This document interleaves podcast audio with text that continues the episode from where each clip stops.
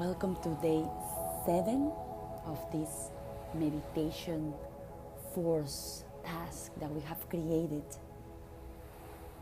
trying to manifest our best, best year yet.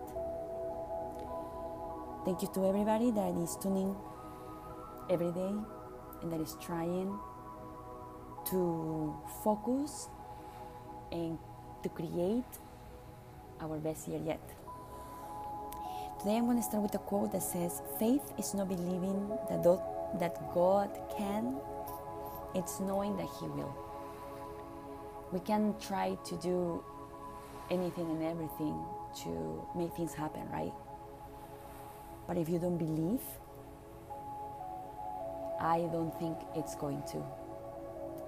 So start changing, start shifting your mind.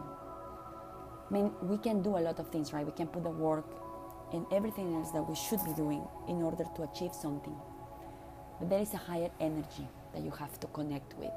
Call it whatever you want to call it. I call it God.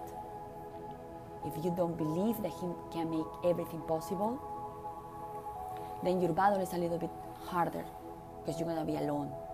And I don't think you want to feel like that. So let's start opening your heart.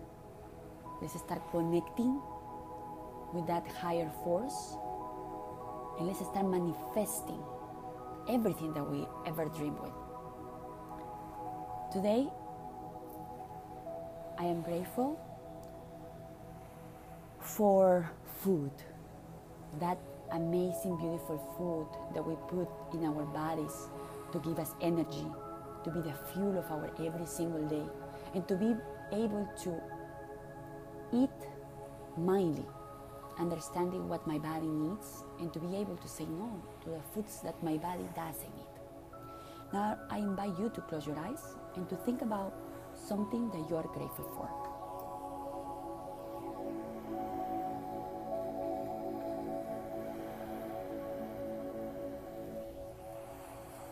Now we're gonna do our breathing exercise.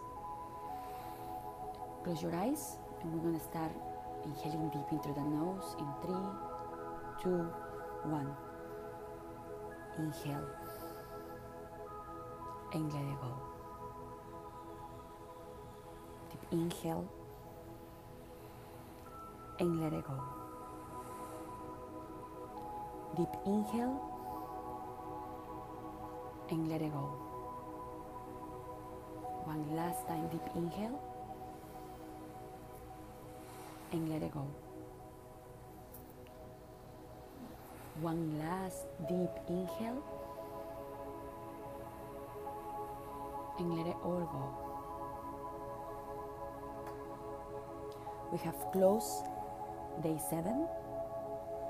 I hope you start an amazing, amazing day ahead and to come back tomorrow for more. Thank you for listening.